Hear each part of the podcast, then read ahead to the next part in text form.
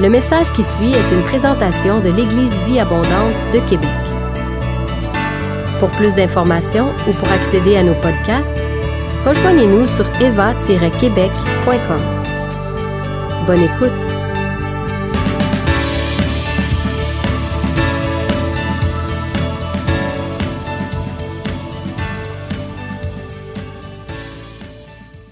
Bonjour tout le monde, ça va bien?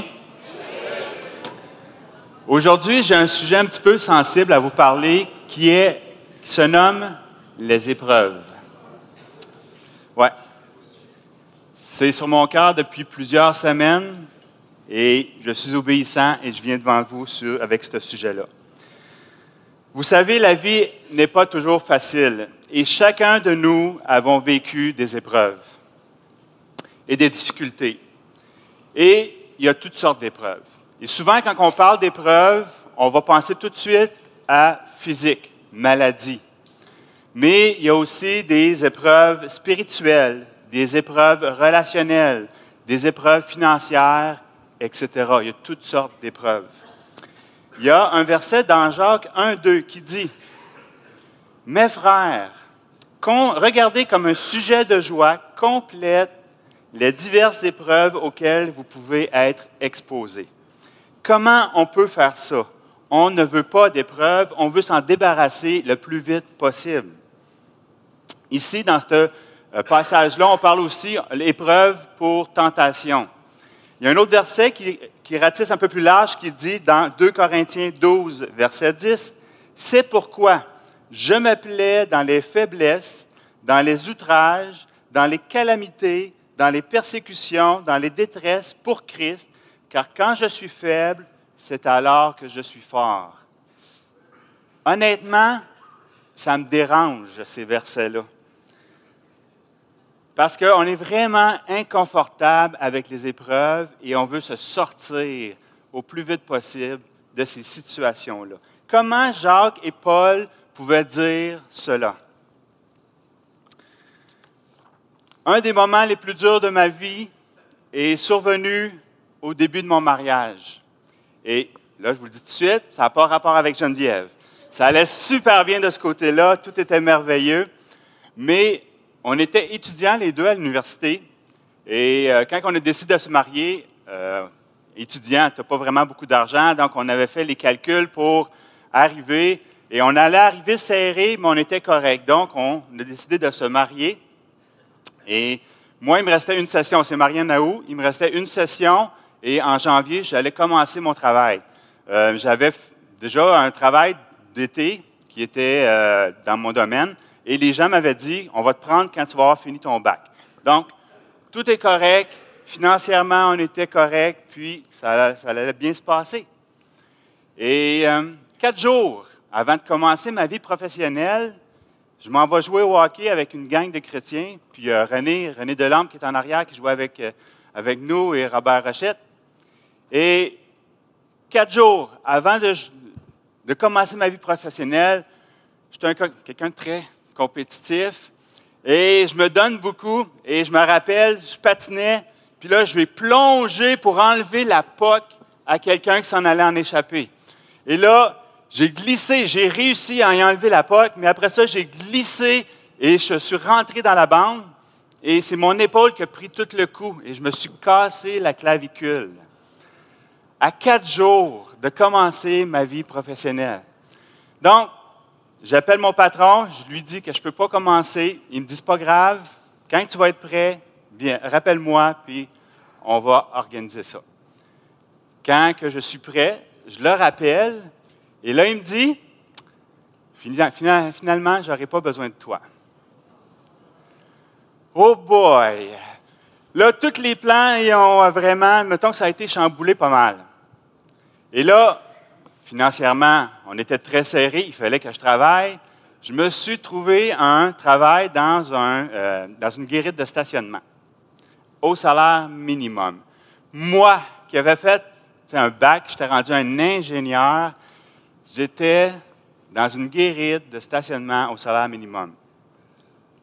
C'était dur, c'était vraiment dur. Mais le pire, c'est qu'on était au mois de janvier.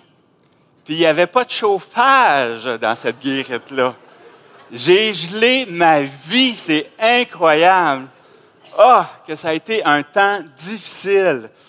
Et j'ai poussé, j'ai vraiment posé des questions au Seigneur, tout ça, c'était vraiment un temps difficile. Mais il y a encore plus. Je sors une soirée, je sors de mon travail et il venait de déneiger la, rue et je prends la lumière. La lumière était sur le point de tomber jaune, donc je m'enligne et je vois un camion de déneigement arriver transversal à moi. Et là, je vois que lui, il voit que sa lumière va tomber verte et qu'il n'y arrête, pas. Donc, je décide de continuer tout droit pour éviter la collision avec le 10 roues. Et je réussis de peine et de misère à éviter la collision, mais là, après ça, en voulant tourner, là, ça ne tournait pas parce qu'il y avait une petite neige, mon auto va frapper la chaîne de trottoir. Amène l'auto au garage, j'en ai pour plusieurs centaines de dollars de réparation. Je suis démoli. Vraiment démoli. Je me rappelle d'avoir appelé Geneviève en larmes et dire qu'est-ce qu'on va faire? Parce qu'on n'avait pas les moyens. On était serré financièrement ça a été vraiment un moment très difficile dans ma vie. Je sais que chacun de vous avez vécu ou vivez actuellement des épreuves. Et la question que j'aimerais vous poser, c'est comment vous voyez les épreuves? Excusez. Oui, comment vous voyez les épreuves? Et il y a un spectre très large sur l'interprétation des épreuves. D'un côté, on a cette interprétation-là que Dieu est un Dieu qui, euh, moindrement qu'on va faire une erreur, va nous punir, va avoir une conséquence à notre geste. Et que si tu as une épreuve, c'est à cause que tu as fait quelque chose de mal. Vous savez, la punition est là pour faire justice. Et nous méritons la punition. Nous méritons la punition à cause du péché dans nos vies. Mais Christ, Jésus-Christ, est venu prendre notre place à la croix et nous sommes justifiés devant Dieu. Romains, 1, euh, Romains 8, versets 1 et 2, il dit, Il n'y a donc maintenant aucune condamnation pour ceux qui sont en Jésus-Christ. En effet, la loi de l'Esprit de vie en Jésus-Christ m'a affranchi de la loi du péché et de la mort. Jacques 1, verset 13 dit aussi que personne, lorsqu'il est tenté, ne dise c'est Dieu qui me tente. Car Dieu ne peut être tenté par le mal et il ne tente lui-même personne. Ici, c'est très important de comprendre que ce n'est pas Dieu qui envoie la tentation, ce n'est pas Dieu qui envoie le malheur, car il est bon. Il donne de bonnes choses à ses enfants. Matthieu 7, verset 9 à 11, le dit, dit, Lequel de vous donnera une pierre à son fils s'il lui demande du pain? Ou s'il demande un poisson, lui donnera-t-il un serpent? Si donc, méchant comme vous l'êtes, vous savez donner de bonnes choses à vos enfants, à combien plus forte raison votre Père qui est dans les cieux donnera-t-il de bonnes choses à ceux qui les lui demandent? Donc, c'est très important de garder ça en tête. À l'opposé, nous avons cette vision que Dieu est amour, que Dieu est bon et que dans sa présence, il n'y a plus aucun problème. Les problèmes, les épreuves, les maladies ne sont pas de Dieu et que dans sa présence, tout disparaît. Il y a un chant que j'aime beaucoup, puis qui dit qu'à un elle rentre comme dans un euh, libre, dans un moment libre, puis elle dit vraiment, dans la présence, il n'y a pas de dépression, pas de douleur, pas de maladie, etc. Et c'est vrai, Jésus a vaincu la mort et tout ce qui vient avec à la croix. Et souvent, on va réciter ce verset que vous connaissez par cœur dans Isaïe 53 qui dit, verset 4, Cependant, ce sont nos souffrances qu'il a portées, c'est de nos douleurs qu'il s'est chargé. Et nous l'avons considéré comme puni, frappé de Dieu et humilié. Mais il était brisé pour nos péchés, brisé pour nos équités. Le châtiment qui nous donne la paix est tombé sur lui. Et c'est par ses meurtrissures que nous sommes guéris. Donc, à cause de cela, on peut avoir la ferme assurance que nous allons être guéris et que tous nos problèmes vont disparaître. Mais il faut faire attention de penser que c'est automatique et immédiat. Que la présence de Dieu égale automatiquement plus aucun problème. Je viens dans la présence de Dieu et tous mes problèmes disparaissent. En un claquement de doigts, ça va disparaître. On a juste à rester dans la présence de Dieu. Il y en a, il y en a qui viennent dans la présence de Dieu et vraiment qu'il y a quelque chose d'incroyable qui se passe. Les gens sont guéris, euh, toutes les épreuves tombent, tout ça, mais il y en a d'autres qu'actuellement, vous venez dans la présence de Dieu, mais il ne se passe rien.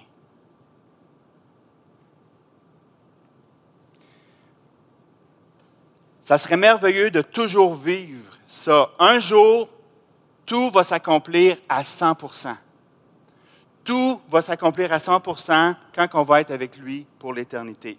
Mais pour l'instant, on est sur terre et nous vivons des sœurs, des frères, autour de nous vivent des épreuves. On prie pour eux, pour des situations, et on veut tellement que ça se règle tout de suite. Et on voit des beaux témoignages. Il y en a qui vont dans les rues, puis qui vont témoigner, qui vont prier pour les gens, même ici à Québec, et que les gens sont guéris, voient des, des choses merveilleuses. Et c'est super. Mais il y en a d'autres qui sont dans l'attente. Vous savez, chacun de nous, on va vivre des épreuves, on va avoir des victoires, et on va vivre d'autres épreuves. Les épreuves font partie de la vie sur Terre. Au ciel, il n'y en a pas, mais actuellement, nous sommes ici. Et le premier point que je voulais vous faire part à travers ce message, c'est vraiment d'enlever le poids de la culpabilité qui peut reposer sur vous, ceux qui vivent des épreuves actuellement. Vous posez plein de questions, vous voyez que certaines personnes vivent des miracles, que tout va bien dans leur vie, alors que vous, vous êtes dans cette épreuve-là.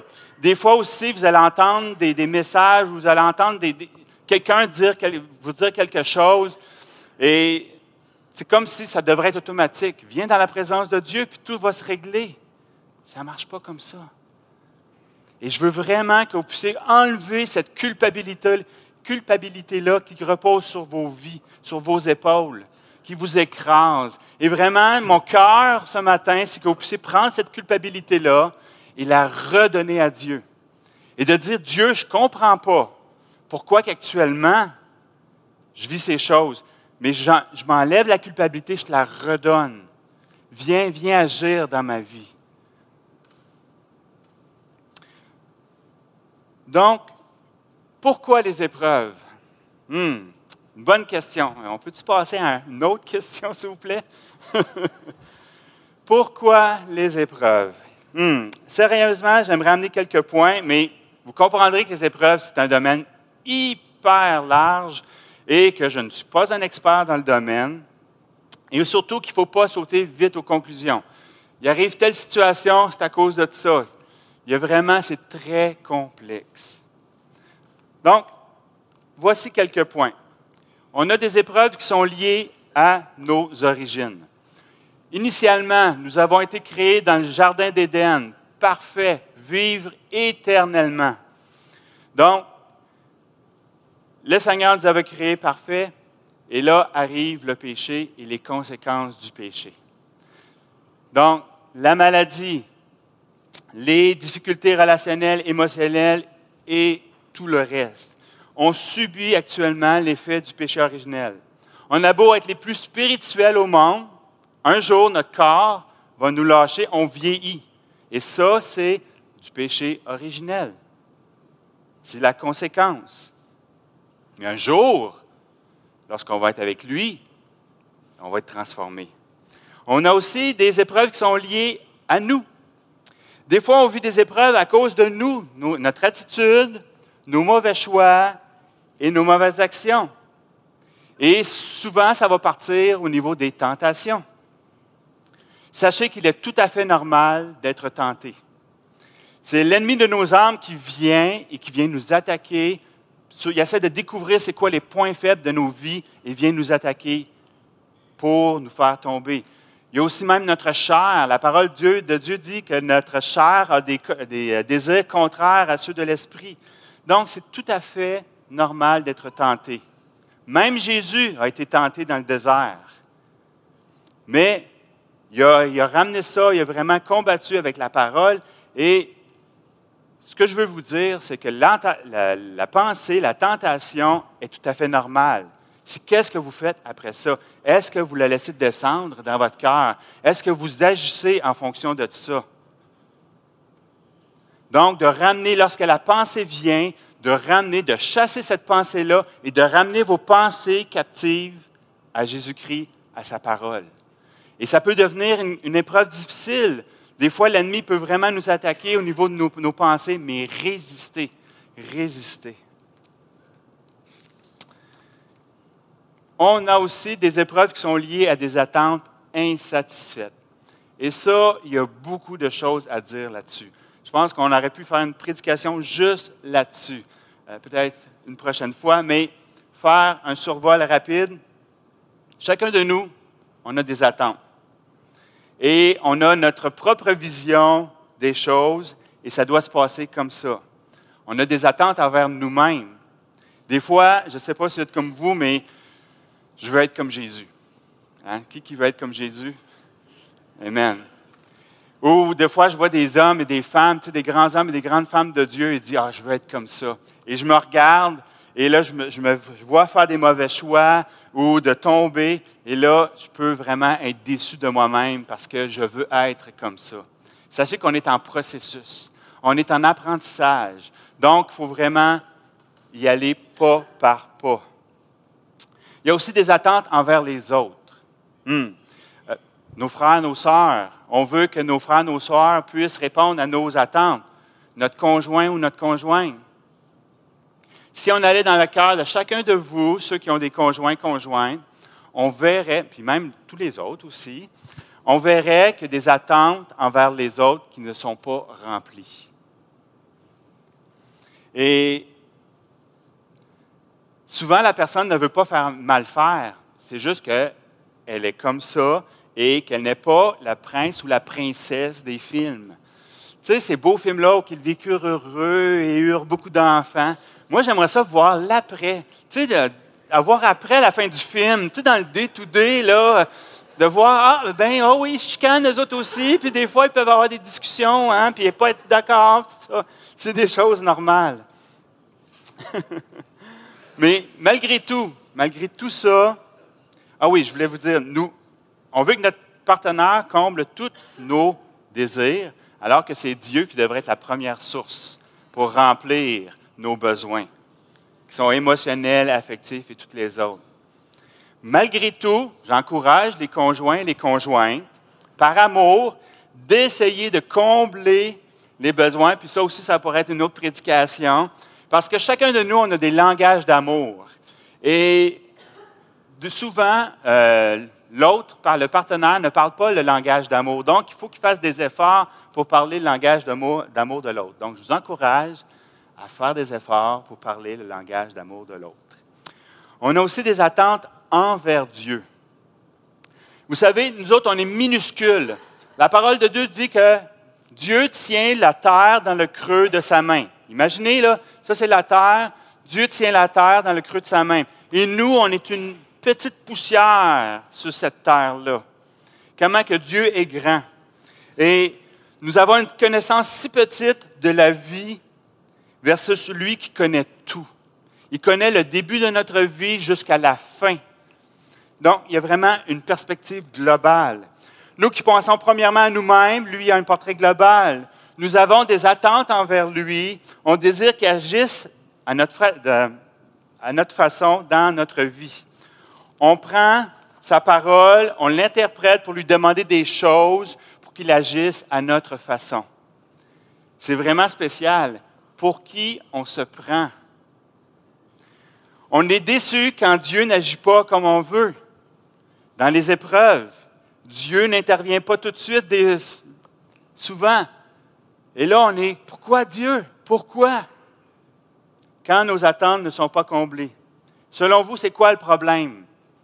Dieu ou nos attentes envers lui qui ne sont pas bien établies, notre perception et notre compréhension de lui. Il y a d'autres épreuves qui sont liées à l'amour et à la discipline. Luther a, dit que la souffrance joue un double rôle. Je vais prendre une gorgée d'eau.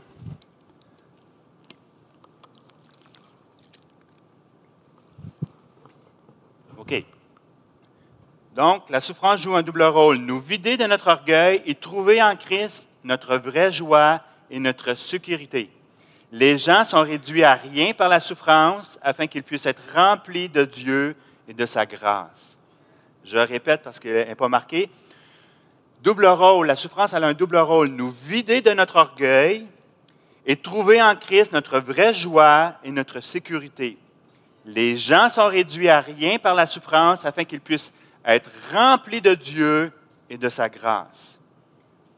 C'est comme l'histoire d'un, jeune homme, d'un homme qui, c'était un bon Jack. Je ne sais pas si vous connaissez l'expression québécoise. Un bon Jack, c'est une bonne personne. Vraiment quelqu'un que tu t'entends super bien avec cette personne-là. Euh, elle disait du mal de personne. Elle était vraiment une belle personne avec un beau cœur. Elle suivait toutes les règles. Et vraiment, c'est une bonne personne. Et un jour, cette personne-là rencontre Jésus. Et ça dit au verset, euh, dans Marc 10, verset 21, Jésus, l'ayant regardé, l'aima et lui dit, il te manque une chose, va, vends tout ce que tu as, donne-le aux pauvres et tu auras un trésor dans le ciel.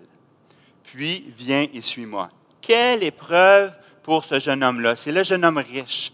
Lui qui avait beaucoup de biens, Jésus le regarde, il l'aime, il voit son cœur et il lui dit, vends tout ce que tu as, donne-le aux pauvres, puis viens et suis-moi. Quelle épreuve! Quelle épreuve pour ce jeune homme-là. Lui, il voyait ça vraiment, c'était la fin du monde pour lui.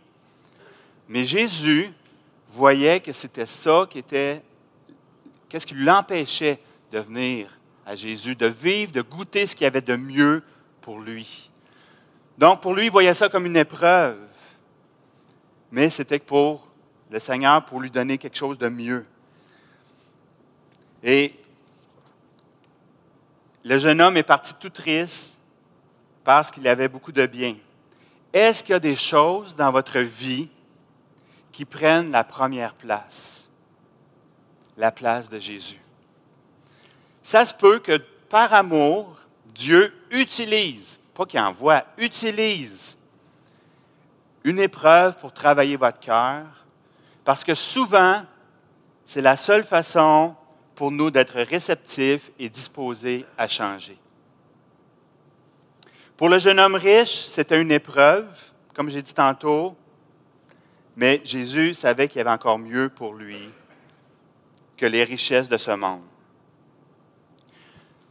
Donc, comment réagir face aux épreuves? La première chose, c'est on peut subir l'épreuve. Une épreuve arrive et on peut vraiment s'écraser devant cette épreuve-là. On va subir l'épreuve et attendre qu'elle passe tout seul. Durant ce temps-là, on va se plaindre et là, on va focuser, on va regarder cette épreuve-là et on va, on va se plaindre et là, on va descendre moralement, on va descendre avec cette épreuve-là. Et ça m'arrive, honnêtement, ça m'arrive des fois. Une journée que ça va moins bien, puis tout ça, puis là, oh, pauvre de petit moi, puis là, on dirait que je descends, puis plus que je me lamente, plus que je descends avec. Puis là, il faut que je me parle. Hey, Hugo, c'est assez, là, tu sais. Puis je vous invite vraiment à faire ça. Quand vous êtes dans une épreuve, c'est de prendre la parole de Dieu et de prendre les versets clés qui ont rapport avec votre épreuve et de commencer à déclarer la parole de Dieu. Si vous êtes vraiment, vous êtes triste, commencez à déclarer la joie du Seigneur et ma force. Et vraiment de haute voix à haute voix, de vraiment déclarer ces choses. Et vous allez voir qu'il va y avoir un changement d'attitude dans votre cœur. Alors que vous étiez vraiment en train de déprimer, vous allez, même si l'épreuve n'est pas réglée, votre cœur va changer, vous allez regarder au ciel et vous allez avancer avec lui. Il va vraiment avoir quelque chose qui va changer dans vos vies. Donc, vous avez une leçon cette semaine ou dans les prochaines semaines de vraiment essayer ça. Parce que vous, souvent, vous avez lu dans la parole, de, des fois, il y a des disciples qui, alors, qui ont été battus, flagellés, puis jetés en prison, alors que c'est une prison, je ne sais pas si vous avez déjà vu des films du Moyen Âge où que les prisons, là, c'est de la boîte à terre. C'est tellement si c'est de la boîte ou autre chose euh, brun, là, et que là, ça pue, c'est humide, puis là, tu es enchaîné, tu es tout plein d'ouvertures dans la peau, puis tu es dans une prison. C'est vraiment pas des belles conditions. Et eux autres sont là et ils louent le Seigneur. Comment? Parce qu'il y avait vraiment, leurs yeux étaient en haut, ils étaient connectés sur le Seigneur et non la situation actuelle. Ils n'étaient pas en train de subir, ils regardaient leur unique source et non les circonstances. On peut aussi se rebeller. Il y a de la frustration. Quand on vit des choses, des épreuves, il y a de la frustration qui peut monter de notre cœur. Je ne mérite pas ça. Ce n'est pas correct. Et là, il y a de la frustration et aussi, ben, je vais m'arranger, tu vois, vais régler ma situation. Donc, on peut à vouloir puis arranger ça à notre manière par nos, nos propres forces. On peut même aussi se rebeller spirituellement. Je vous, vous dis, je vous explique. Il arrive une situation et tout de suite, on commence à euh, intercéder, on vient au nom, on, on, lit les choses, puis tout ça, dans, dans une situation particulière, alors que la situation, c'est peut-être nous autres qui l'a causée, par nos paroles, par nos gestes. Alors que si on vient tout de suite, puis on vient combattre et tout, qu'on ne prend même pas de temps pour réfléchir, pour voir, est-ce que c'est moi qui a généré cette situation-là ou non? Papa, qu'est-ce qui se passe? Pourquoi j'ai cette épreuve-là? Qu'est-ce que tu veux me montrer à travers cette épreuve-là? Puis après ça, si vous dites, là, le Seigneur va vous montrer la stratégie, et là, vous allez pouvoir combattre. Euh, donc, il faut examiner la situation et s'examiner. Se tourner vers Dieu est la chose à faire, car il est avec nous. Dans Jean 14, 16, verset 17, et ça c'est vraiment des points importants pour établir la base pour passer à travers l'épreuve. Dans Jean 14, 16, 17, ça dit, Et moi, je prierai le Père et il vous donnera un autre consolateur, afin qu'il demeure éternellement avec vous. L'Esprit de vérité que le monde ne peut recevoir parce qu'il ne le voit point et ne le connaît point mais vous, vous le connaissez car il demeure avec vous et il sera en vous. Il y a aussi Psaume 23, 4 que la plupart vous connaissez. Quand je marche dans la vallée de l'ombre de la mort, je ne crains aucun mal, car tu es avec moi. Ta houlette et ton bâton me rassurent. Aussi, il prend soin de nous, même si on ne le sent pas. Puis souvent dans les épreuves, c'est comme ça, on ne le sent pas ou on ne le voit pas, il prend soin de nous. Même si ce n'est pas comme on veut ou aussi vite qu'on veut, il prend soin de nous. Il faut apprendre à lui faire confiance et lui laisser le contrôle. 1 Pierre 5, 7 a dit Déchargez-vous de tous vos soucis, car lui-même prendra soin de vous. Philippiens 4, versets 6 à 7. Ne vous inquiétez de rien, mais en toute chose, faites connaître vos besoins à Dieu par des prières et des supplications avec des actions de grâce. Et la paix de Dieu, qui surpasse toute intelligence, gardera vos cœurs et vos pensées en Jésus-Christ. Aussi, il est notre soutien et notre force. Nous sommes capables, frères et sœurs, de surmonter l'épreuve avec lui. 1 Corinthiens 10, 13, ça dit, aucune tentation ne vous est survenue qui n'ait été humaine. Et Dieu qui est fidèle ne permettra pas que vous soyez tentés au-delà de vos forces. Mais avec la tentation, il préparera aussi le moyen d'en sortir, afin que vous puissiez la supporter. Nous devons donc dépendre de lui uniquement en toutes circonstances surtout dans l'épreuve. Philippiens 4.13 dit, Je puis tout par celui qui me fortifie. 2 Corinthiens 12, versets 8 à 10. Oui, c'est ça. 8 à 9, excusez. Trois fois j'ai prié le Seigneur de l'éloigner de moi et il m'a dit, ma grâce te suffit, car ma puissance s'accomplit dans les faiblesses. Je me glorifierai donc plus volontiers de mes faiblesses afin que la puissance de Christ repose sur moi. C'est une base pour affronter les épreuves et chaque cas est unique. Et honnêtement, je sais que des épreuves qui sont inexplicables, que on a bien beau, on, en, va en jaser pendant des semaines, il y a des choses qu'on ne comprend pas. Et c'est juste en haut, quand on va être devant lui, qu'on va pouvoir lui poser les questions et lui demander pourquoi. Pourquoi, Seigneur, c'est arrivé? Mais il y a d'autres épreuves que le Seigneur va utiliser et qui vont nous amener vraiment à passer au travers.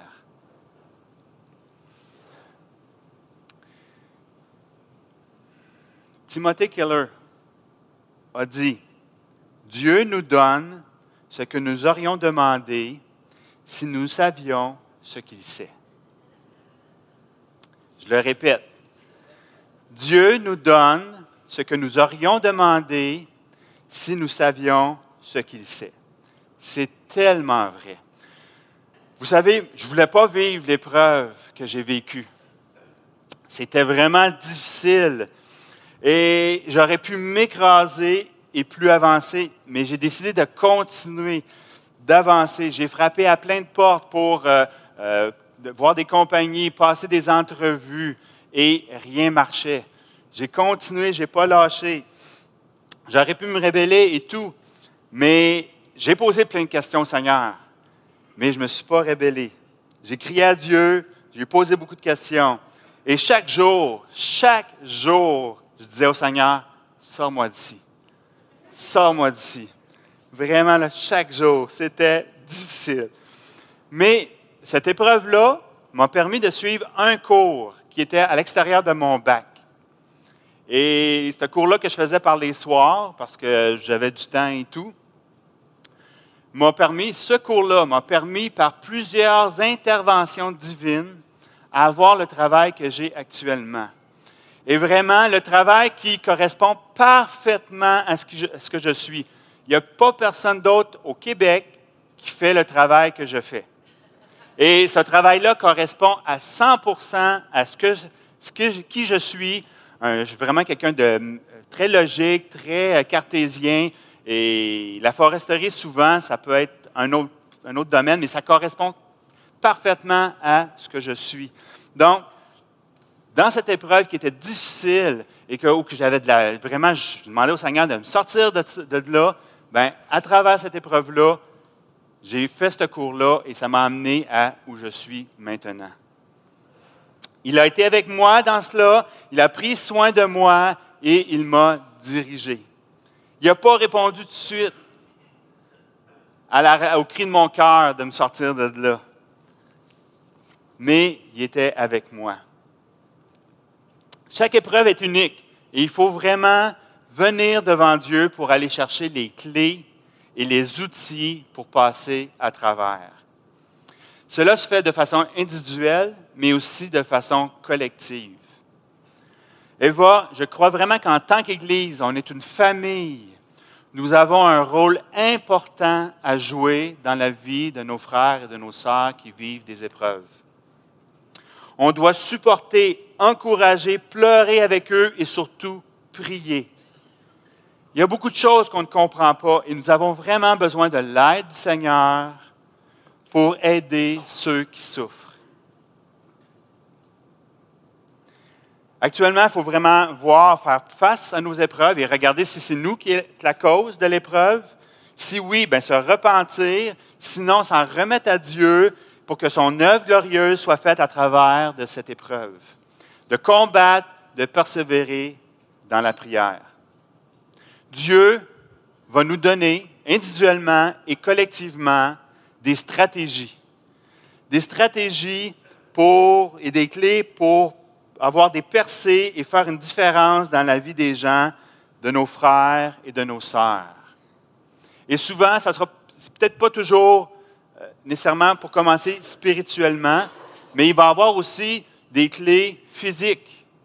Je ne sais pas si vous êtes au courant, il y a notre frère Danny et son fils Jérémy qui sont actuellement euh, à Montréal à l'hôpital. Jérémy a une lésion au niveau du tronc cérébral. Et euh, il a dû être opéré cette semaine. Et l'opération s'est très bien déroulée. Euh, les chirurgiens étaient très satisfaits de, de l'opération et tout. Mais là, ils ont repassé d'autres examens, d'autres tests, et ils ont vu qu'ils n'ont pas enlevé toute la masse. Et que là, il doit se, faire réopérer encore. Donc, imaginez-vous, euh, Jérémie est dans tous ses états, vraiment dans de la souffrance et tout. Danny aussi, il veut tellement que son fils puisse euh, se sortir de là. Il voudrait prendre sa place. Imaginez un père, tu sais, avec son enfant, il voudrait prendre sa place. Mais là, il est obligé de repasser à travers le processus de l'opération qui va avoir lieu cette semaine. Et vraiment, en tant que famille, on doit les supporter dans la prière. Et vraiment de demander que la guérison se fasse et que d'aider les chirurgiens aussi à travers toutes ces étapes-là. Mais aussi, il y a de l'aide physique qu'on peut faire. C'est quand il va revenir de nous, qu'est-ce qu'on veut faire? Nous, je dis plus Geneviève, mais on veut faire des repas, on veut faire des repas pour pouvoir lui amener, qu'il n'ait pas à se soucier des repas, vraiment lui l'aider, parce qu'actuellement, il, dort à l'hôpital, Danny, et c'est vraiment pas facile, il dort quelques heures. Donc, vraiment prier pour le courage, la force de persévérer à travers les étapes et vraiment que la, guérison puisse avoir lieu. Donc, il y, a, le côté spirituel, mais il y a le côté physique aussi qu'on peut aider. Donc, vraiment de venir devant Dieu et de demander au Seigneur, comment je peux aider mes frères et mes sœurs qui vivent des difficultés? On aimerait vraiment éviter les épreuves qu'elle soit réglée en un instant. C'est tout à fait normal car les épreuves sont dures, les épreuves font mal, mais les épreuves font grandir. Elles nous font goûter au support de Dieu. Elles nous font goûter à l'action de Dieu dans nos vies, à la victoire de Dieu dans nos vies. Elles changent nos cœurs et nos vies pour nous rendre semblables à lui. Chaque épreuve a un effet. Voici le dicton qui, résume ça. Il n'y a pas de victoire sans épreuve. Il n'y a pas de champion sans combat. Il n'y a pas de héros sans adversité. Persévérez et vous réussirez. Si vous avez aimé ce message, nous vous invitons à vous joindre à nous lors de nos rencontres du dimanche matin. Vous trouverez l'horaire et l'emplacement de nos réunions sur notre site internet eva-québec.com. N'hésitez pas à communiquer avec nous et que Dieu vous bénisse.